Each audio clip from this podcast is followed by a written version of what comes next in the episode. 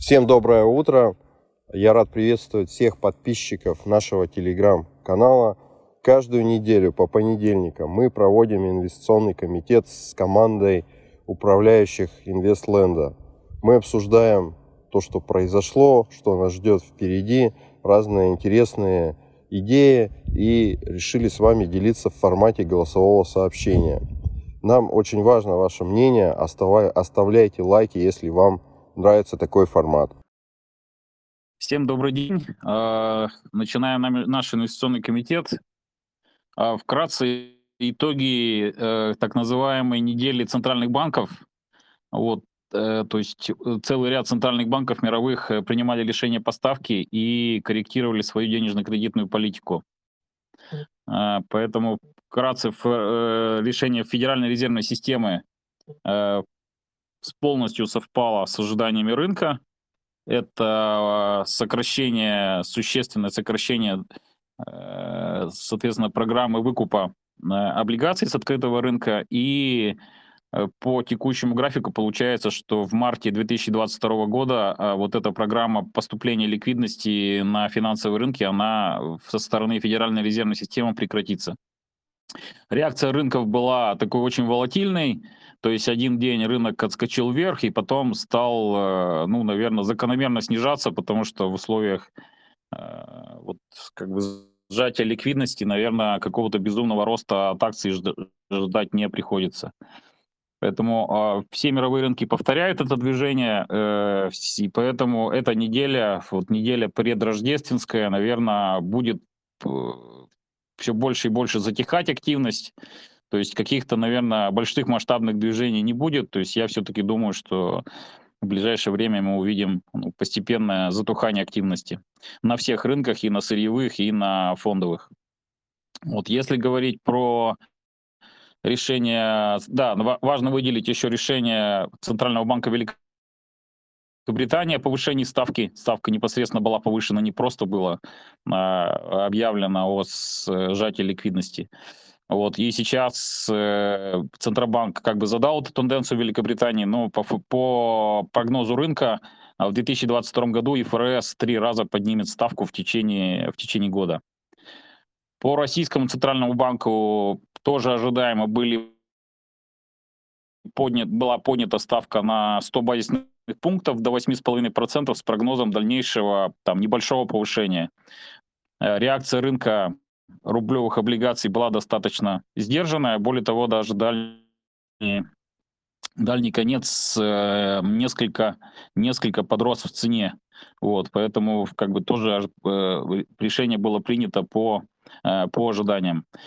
Из э, движений рынков, наверное, можно сказать, что там драгоценные металлы после решения по ставке Выправились, золото снова вернулось в район 1800, э, серебро в район 22. А вот нефть торгуется под давлением на фоне информации там о распространении нового штамма. Это уже для нас э, как бы такие привычные достаточно э, привычная информация, то есть уже движения не такие, как были две недели назад по 10-15 15%, но тем не менее нефть снова приближается к отметке в 70, но пока находится выше, выше этой отметки. А, с э, крипторынок достаточно спокойно себя ведет, то есть сильных колебаний нет, но тоже находится под давлением, такое с небольшим понижением а, мы наблюдаем как бы э, давление рынка. Вот по а, развивающимся рынкам видим, что там китайский фондовый рынок чуть выше, чем чуть лучше торгуется, чем мировые рынки.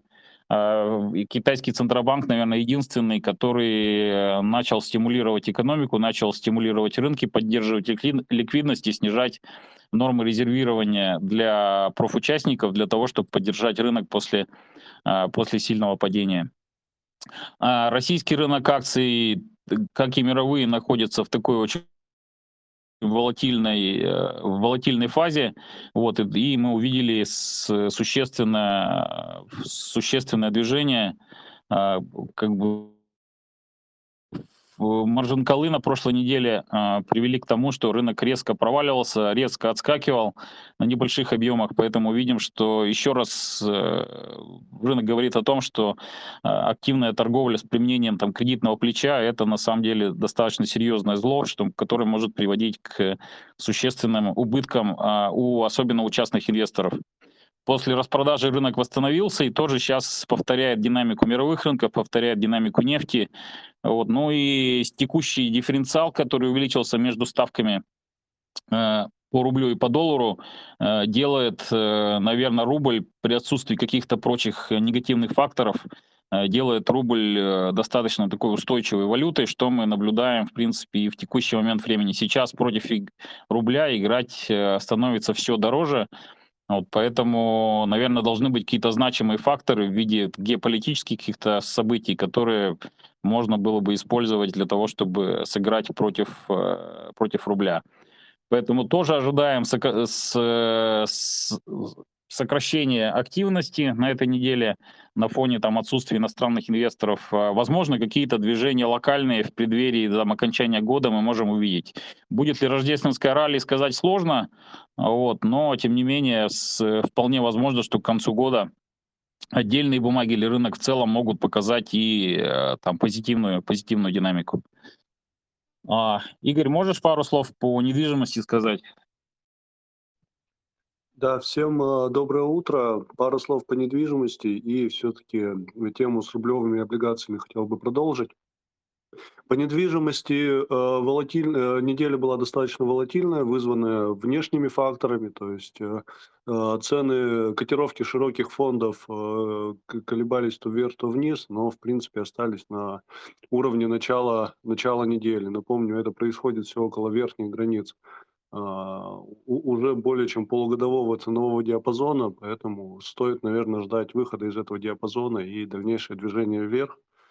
Поэтому в рамках нашей стратегии инвестиций в недвижимость мы а, а, внимательно смотрим и, что называется, рука на кнопке для увеличения позиции в активах до 100% от имеющихся. Вот, э, то, что касается а, э, рублевого долга, а, да, э, как Игорь сказал, ЦБ повысил ставку на сразу на 100 базисных пунктов.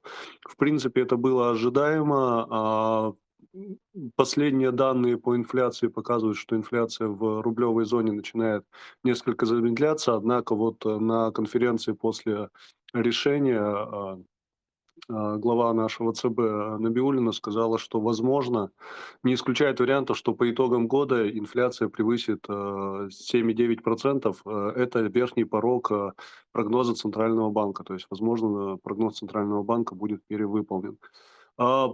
Посмотрим, не так много осталось ждать, на самом деле. И э, это о чем говорит о том, что, скорее всего, нас ждет с большой очень долей вероятности еще одно повышение, которое вероятно, станет э, финальным.